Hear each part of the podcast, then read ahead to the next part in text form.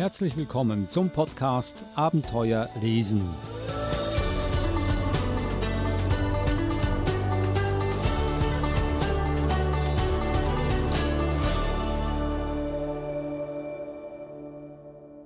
Der Podcast Abenteuer lesen, ein Podcast über spannende und interessante und auch lehrreiche Kinderbücher mit der Verhaltenstherapeutin Eva Murer. Hallo Eva. Hallo Adrian. Du schickst mir immer eine Liste vorher, damit ich weiß, worüber wir sprechen in der Episode.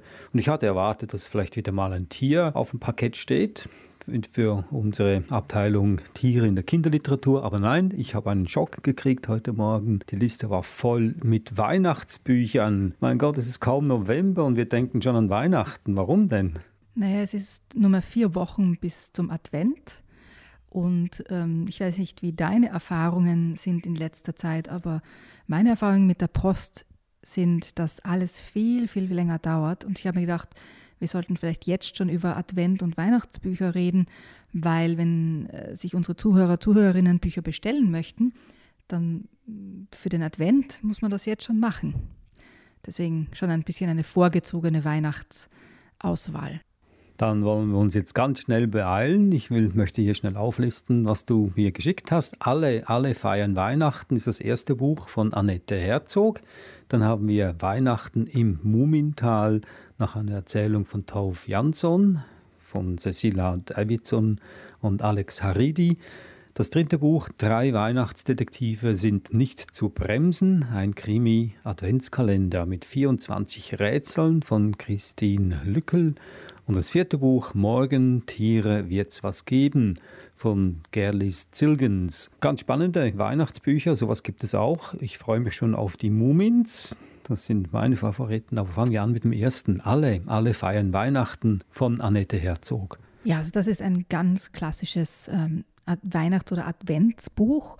Also es gibt ähm, eine, eine Geschichte für jeden Tag im Advent und die Geschichten sind also quasi auf einer Seite mit großen Illustrationen, ähm, also wirklich eher für kleinere Kinder gedacht. Die Geschichten sind einfach, lustig, ähm, weil du vorher Tiere erwähnt hast. Es kommen ganz, ganz viele Tiere vor.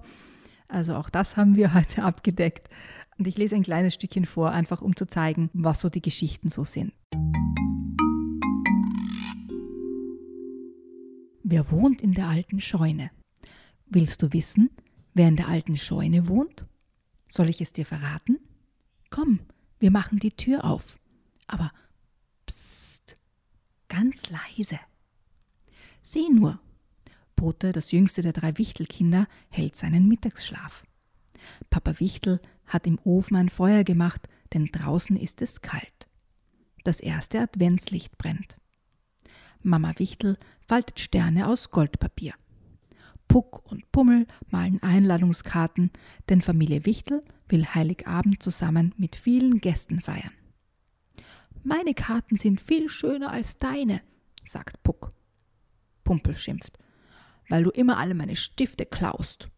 Stimmt gar nicht, sagt Puck. Du kannst bloß noch gar nicht richtig zeichnen. Dein Weihnachtsbaum sieht wie ein Stern aus und außerdem ist er rot. Es ist ja auch ein Stern, verteidigt sich Pumpel. Puck lacht. Seid leise und hört zu stenken auf, Puck, sagt Papa Wichtel.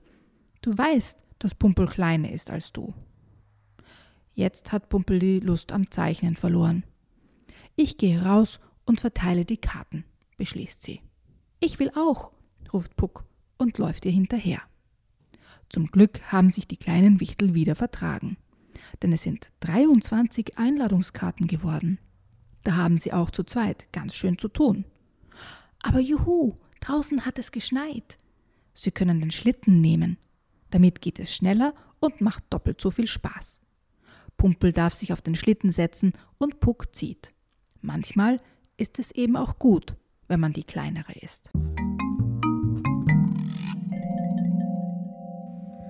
Das war ein Ausschnitt aus dem Buch Alle, alle feiern Weihnachten von Annette Herzog. Ein Papp-Bilderbuch mit 24 Adventsgeschichten. Aber was mich äh, am äh, meisten erfreut, ist, dass es auch einen herausnehmbaren Weihnachtsbaum hat. Ein echter Weihnachtsbaum. Vielleicht nicht ganz ein echter, aber ganz viele ähm, Bilder und Pappbücher für Kinder, also für kleinere Kinder, haben ja interaktive Elemente. Also entweder, dass man einen Finger reinstecken kann oder etwas drücken kann oder äh, wie die Fellbücher zum Beispiel, wo äh, man Sachen ertasten kann. Und in diesem Fall kann man eben einen Weihnachtsbaum aus dem Buch herausnehmen. Also auch ein, ein bisschen ein Mitmachbuch, nicht nur ein Geschichtenbuch. Dann gehen wir jetzt zum zweiten Buch, Mein Favorit, Weihnachten im Mumintal, nach einer Erzählung von Tauf Jansson. Die Mumins, das sind äh, schwedische Charakteren, so ähnlich wie Nilpferde, aber ohne Münder. Ich habe die geliebt als Kind. Und jetzt feiern sie Weihnachten. Genau, und das sind eben Geschichten, die auf den Erzählungen ähm, basieren. Also es ist ein, ein gerade erst erschienenes Buch. Und ich lese gleich etwas daraus vor, um uns in die richtige Stimmung zu bringen. Es war Winter im Momental.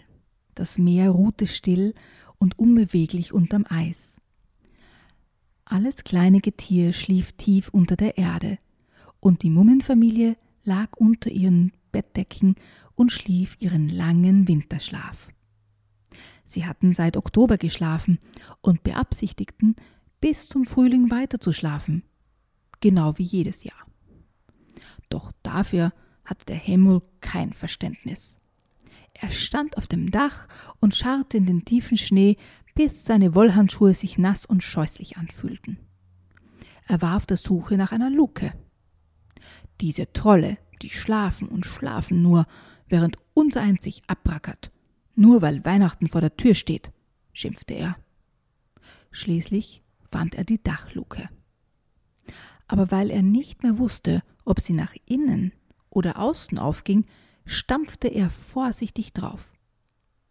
Da ging die Luke nach innen auf, und worauf der Himmel geradewegs in die Dunkelheit hinunterfiel.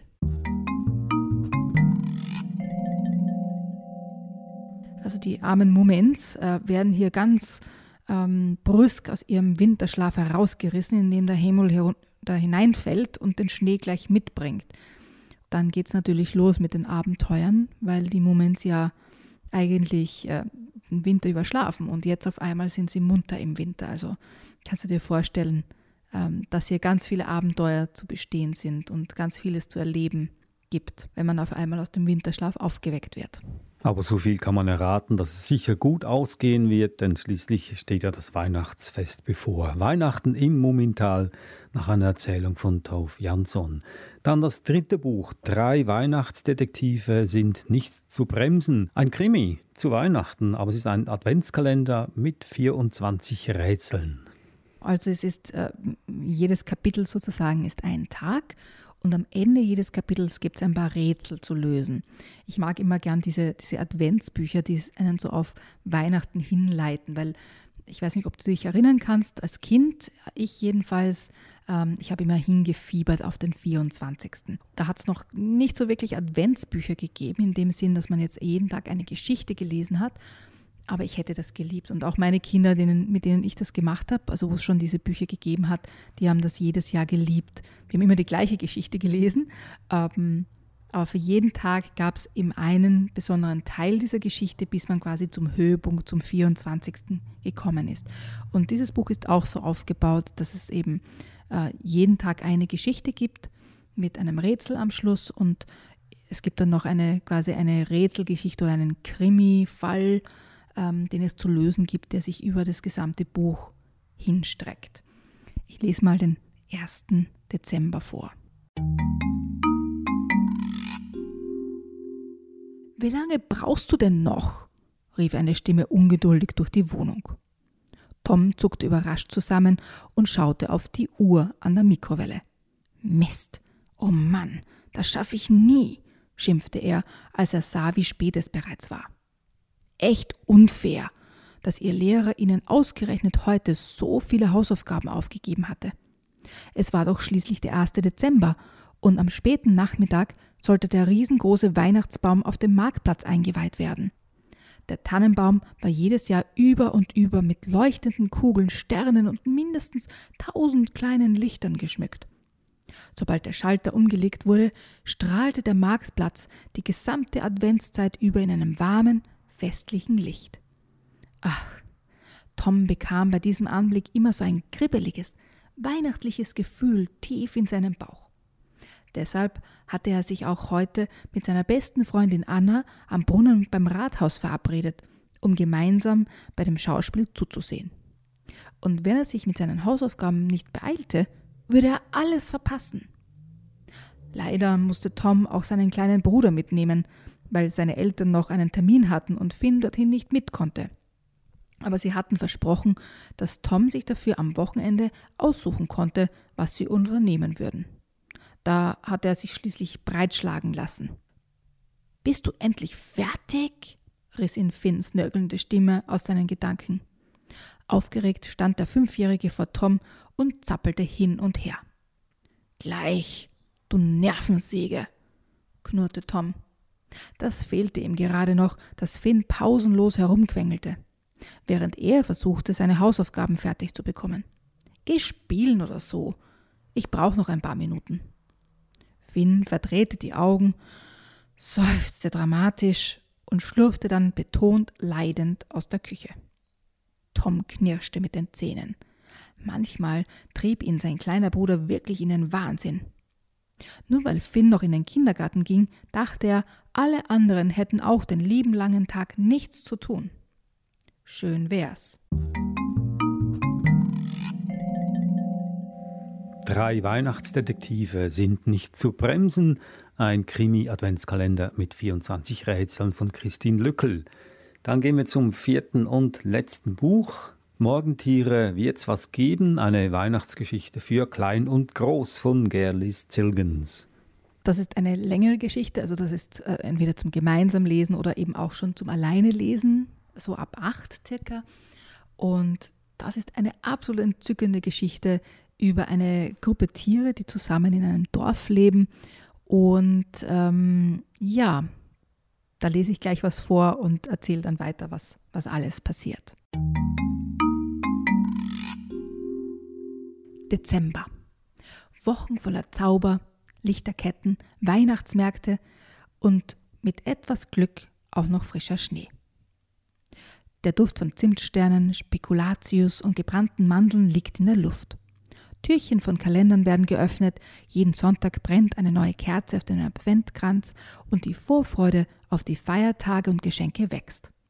So ist und war schon seit langer Zeit der letzte Monat des Jahres für viele Menschenkinder. Aber fernab von allen Städten und Gemeinden war einmal ein Dorf, in dem kaum jemand von all diesen Dingen gehört hatte und das noch kein Mensch auf der Welt betreten hatte. Ja, es lag so abgelegen und war so klein, dass es noch nicht einmal entdeckt worden war.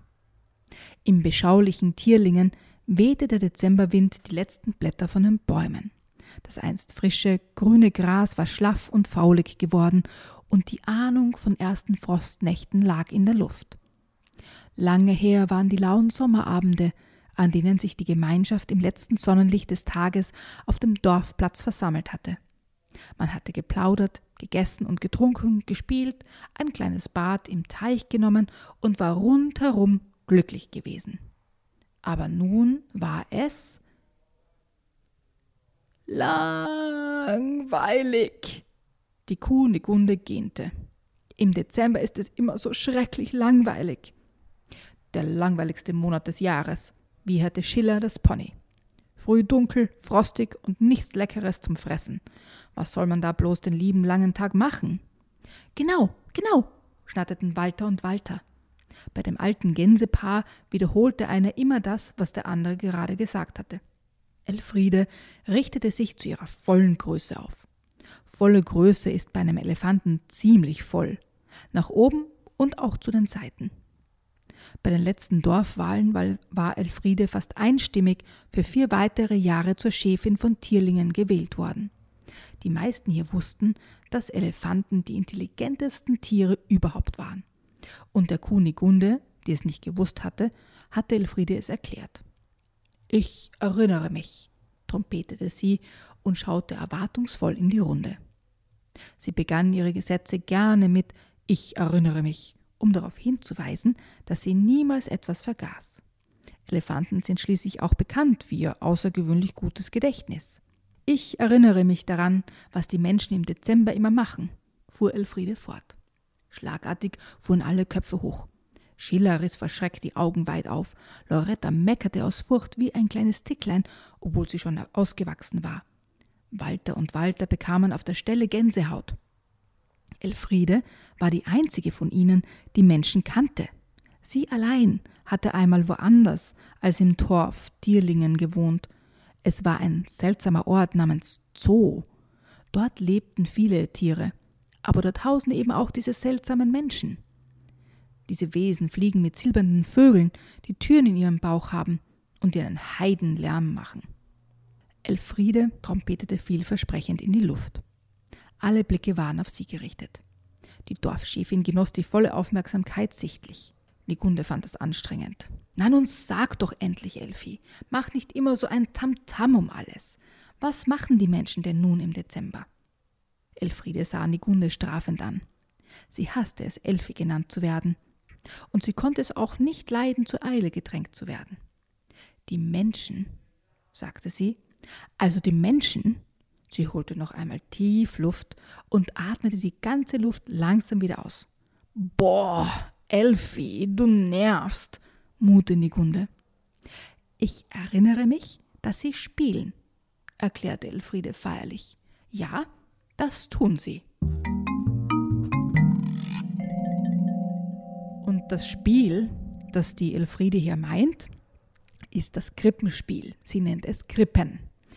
Nur das Problem ist, Elfriede ist zwar ein Elefant, aber sie beginnt langsam Dinge zu vergessen.